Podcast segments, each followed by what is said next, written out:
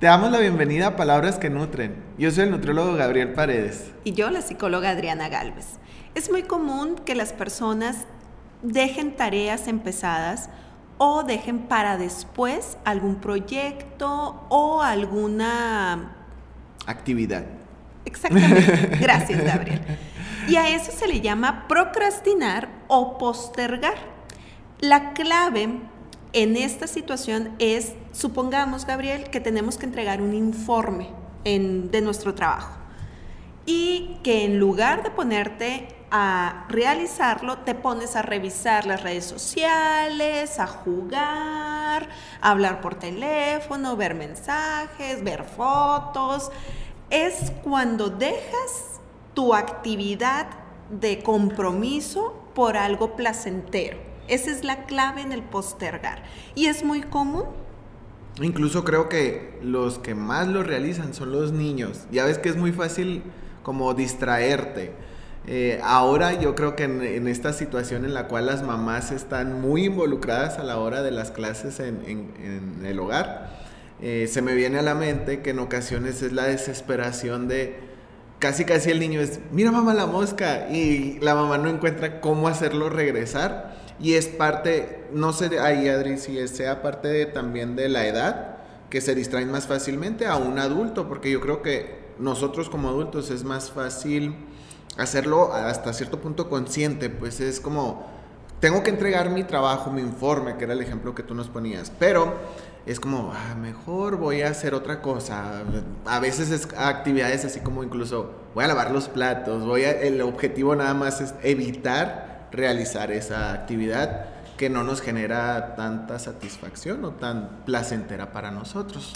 Obviamente para los niños sí es muchísimo más eh, común que sucedan estas cosas porque aparte no tienen eh, bien establecido el sentido de responsabilidad o el sentido de tiempos, así como es el momento de hacer la tarea. O sea, en niños eh, hay más, hay más, más situaciones comunes que sucedan, pero enfocándonos a, los adultos, Gabriel, sí es una cuestión que genera muchísimo problema, porque también tiene que ver en muchas ocasiones hasta con el estrés. O sea, porque a último momento te desvelas toda una noche para sacar ese proyecto o ese compromiso que tienes, o lo vas dejando eh, para, para lo último y obviamente eso te va a empezar a tensar porque no lo estás haciendo ni siquiera con la conciencia o con la revisión de que, de que va a estar haciendo esos pasos correctamente.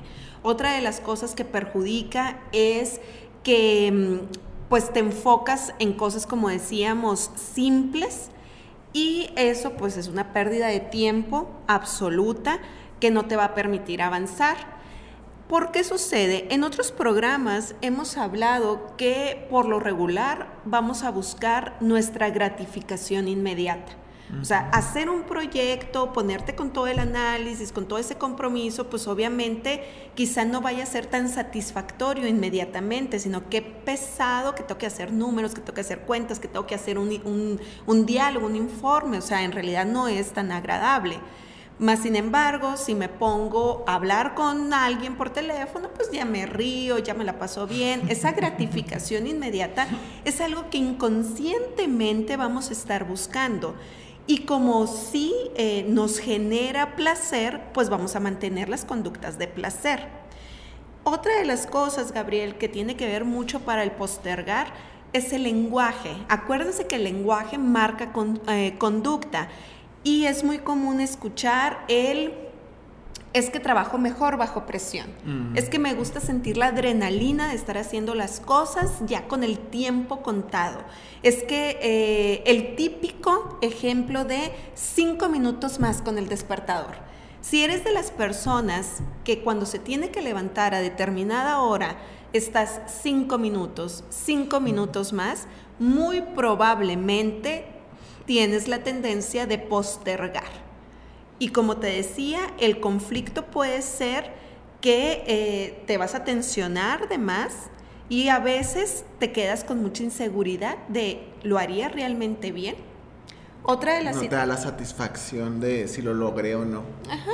O la seguridad, ¿verdad? De que, de que realmente hiciste eso que para ti eh, era significativo, ¿no? Te quedas como con la dudita y hasta que no te dan el visto bueno o que ya apruebas, digamos, esa, esa situación, ya viene como que ese descanso. Entonces, eh, esa es la parte más conflictiva del postergar. Otras personas también mencionan que postergan precisamente por esa situación de gratificación.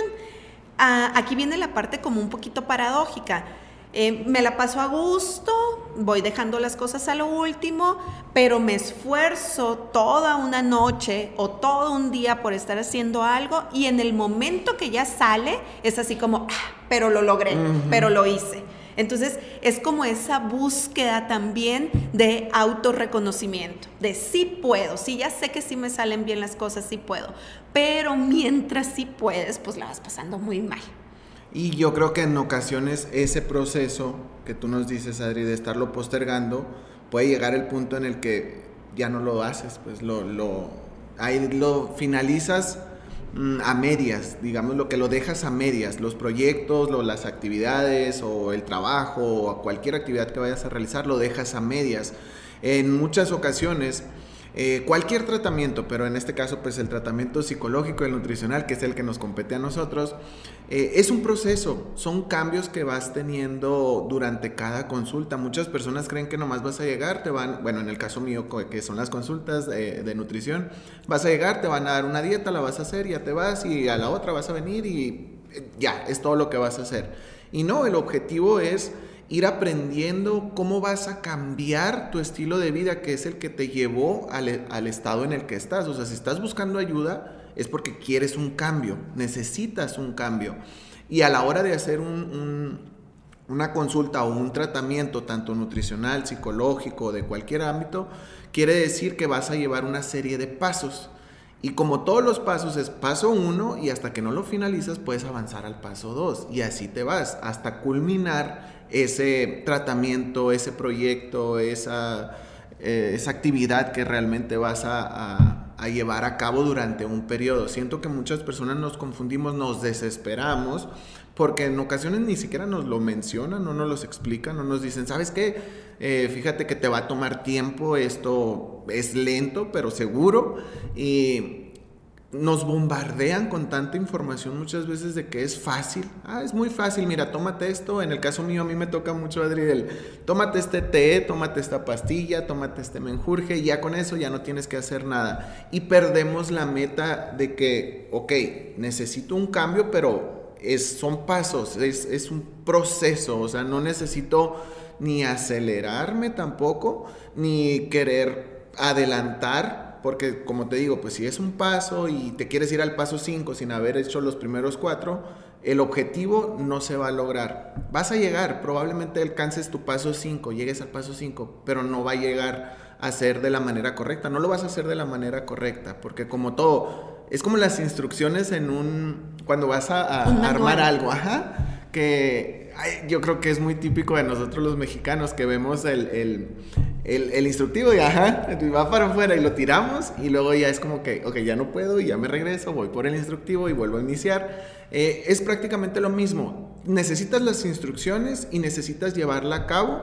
pero por medio de los pasos que son, pues no puedes como, ah, fíjate que voy a aprender a comer mejor. Ok, ¿y qué vas a hacer? No, nomás me voy a quitar este alimento, me voy a quitar el otro, me voy a quitar, o sea, no es la manera correcta en la que vas a lograr esa meta si no tienes las instrucciones debidas, ¿no? Para hacerlo. Y típico que para el tratamiento nutricional o el psicológico es mañana lo hago, mañana empiezo. el lunes, siempre es el lunes. Sí, o sea, después, después, porque pues ya hoy, ya, ya como que comí de más, entonces ya no lo voy a hacer. Precisamente también es, es como un saboteo, un autosaboteo el que se va haciendo y eso te lleva a postergar porque sabes que va a ser algo complicado, entonces esa es otra de las razones también para postergar. Le voy a dedicar esfuerzo, puede ser complicado, entonces pues lo voy dejando como que en espera.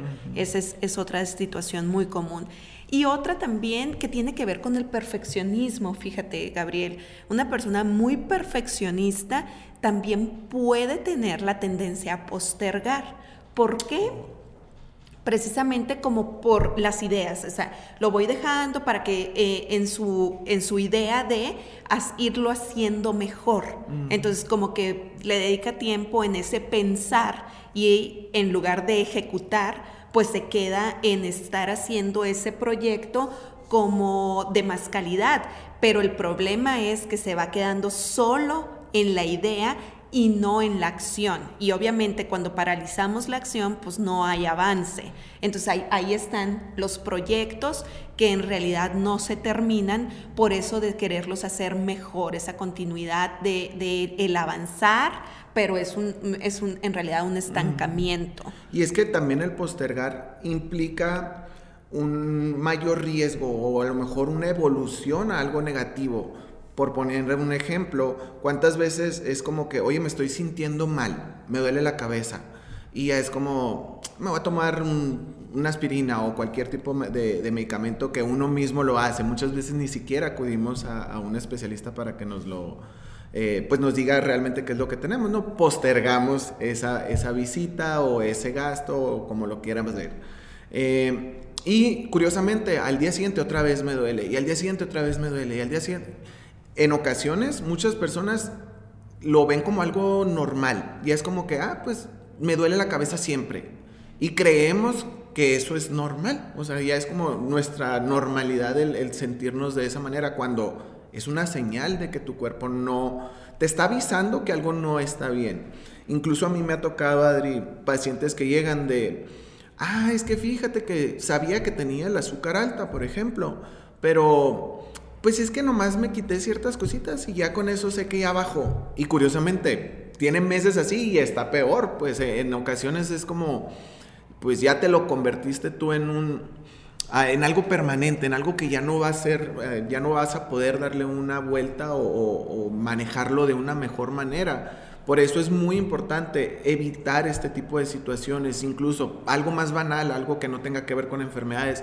Eh, el, carro, cuántas veces nuestro automóvil no trae alguna falla, un sonidito, o inclusive pues los automóviles nuevos que tienen los sensores ahí que te, que te ponen en el tablero, eh, algo está mal, algo necesita. Y ahí creemos y ahí lo dejamos. Y cuando menos pensamos, una cosita, una falla que probablemente pudo haber sido mínima, que te pudo haber costado muy poco, al haberlo evitado o, al haberlo postergado y darle largas, se convirtió en algo muy grande y terminas gastando más dinero o que tu carro pues termine ah, inservible en el peor de los actos, pero es una manera en la cual yo creo que nos puedes entender cómo puede repercutir en tu día a día el hacer este tipo de actividad que es el postergar, o sea, el estar dándole largas a las cosas.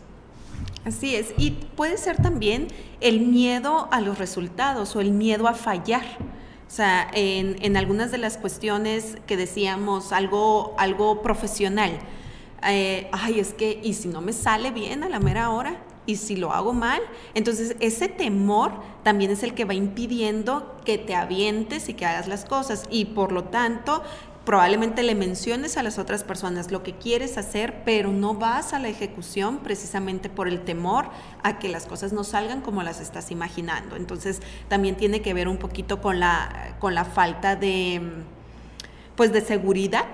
Que, te decía en un principio también tiene que ver con autoestima. Si no tienes o si no sientes que eres completamente capaz para ir haciendo las cosas, también eso te va a impedir a la acción.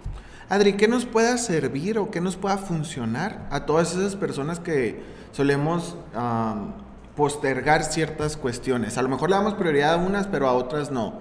Y siento que en, la mayoría de, las personas del ser humano caemos en postergar algo, siempre.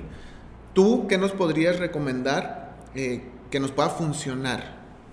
Es bien importante ir haciendo tu, valer tu propia palabra. O sea, si tú ya dijiste que vas a hacer algo, realmente empezar a hacerlo. O sea, no, a veces creemos que comprometernos con otras personas es realmente lo que nos va a empujar a realizar ciertas actividades, pero no hay mejor inicio que el compromiso individual.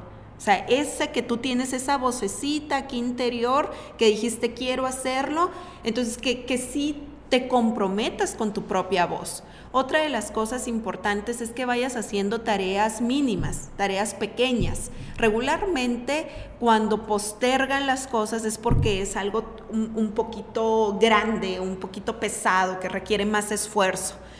Obviamente, si tú vas haciendo tareas eh, cotidianas, tareas más pequeñas, inicias con algo, eh, ya te vas acercando precisamente a esa meta, pero regularmente lo que hacemos es dejamos todo para lo último y a, veces situaciones muy sencillas que las le hubieras podido dar inicio te hubiera librado de mucho tiempo.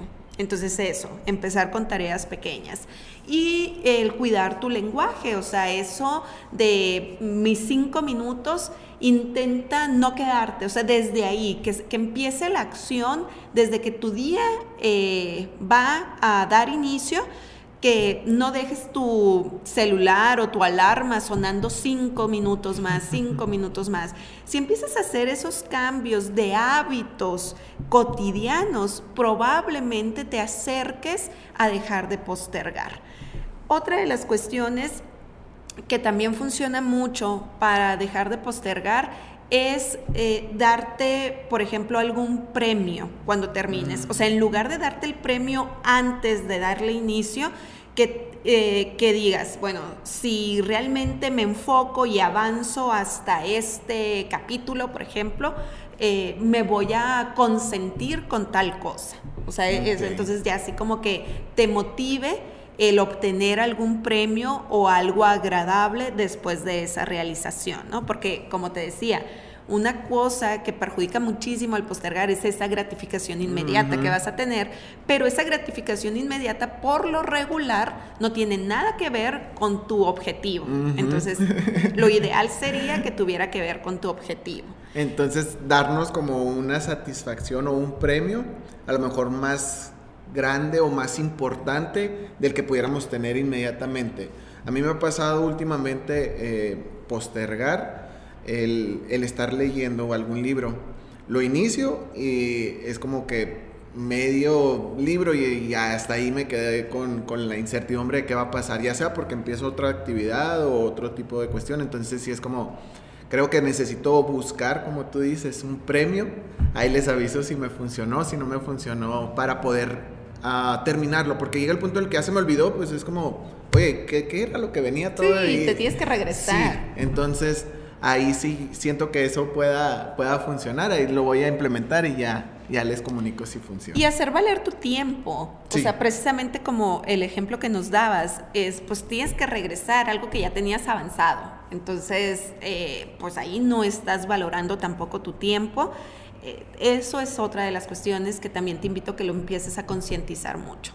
Hay, hay algo que, que también les recomiendo que es trabaja dos minutos. O sea, en eso que tú tienes que hacer dos minutos, dedícale a esa lectura, Gabriel, dos minutos. O sea, no más. Si en dado caso, pues ya te picaste y se te fueron los 20 eh, minutos, pues qué padre, ¿verdad? ya avanzaste pero a toda actividad que tú tengas pendiente, dedícale dos minutos diarios. Y te aseguro que se te va a hacer la rutina de hacer y a la mera hora no te vas a sentir tan estresada o tan estresado por ese pendiente que ahí está. Y lo más negativo del postergar, Gabriel, es que regularmente lo traes en la cabeza. O sea, ay, no lo hice hoy, pero verás que lo tengo que hacer. Es que no empecé, y, pero sé que lo tengo que entregar. Y o, ya te acuestas a dormir y, híjole, no lo hice, pero mañana voy a empezar. Entonces, pues no tiene caso, es, es realmente una contradicción. No tiene caso que ahí estés como que pasándola bien, pero en realidad estés preocupado o preocupada porque no has iniciado. Sí, y como decías en un principio, Adri, en realidad yo lo he postergado últimamente porque como no le veo un, ¿cómo se puede? Un premio, porque cuando es lectura que tenga que ver con mi profesión, pues es, hasta cierto punto tengo que hacerlo porque mi satisfacción es, me estoy preparando, estoy aprendiendo más, y, pero a, lo que yo me refería eran libros eh, historias, ¿no? De, de, lo que sea. A mí me gusta mucho fantasía, terror, ese tipo de lectura. Y pongo muchos pretextos porque si lo hago de... Es que necesito que esté todo en silencio. Es que necesito estar... Sí, sí entiendo yo que es algo muy... Eh, que suelo postergar mucho porque son pretextos. Pues, el autoengaño. Ajá, exactamente. Como en el otro no pongo pretextos, porque aunque venga y esté entre cita, entre consulta y consulta, pues estás leyendo, eh, hasta inclusive un poquito más presionado y más rápido y todo. Entonces, eh, entro en ese punto de estar buscando otras, otras cuestiones, no solamente para postergarlo, ¿no? Entonces, vamos a implementar estos tips que, que Adriana nos acaba de comentar. Ahí, al igual que yo, ustedes también háganos saber si, si les funcionan, si no les funcionan. Yo les haré saber luego si, si me funcionó, Adri. Esto es Palabras que Nutren. Síguenos en nuestras redes sociales. Te agradecemos por acompañarnos y te esperamos en la siguiente transmisión.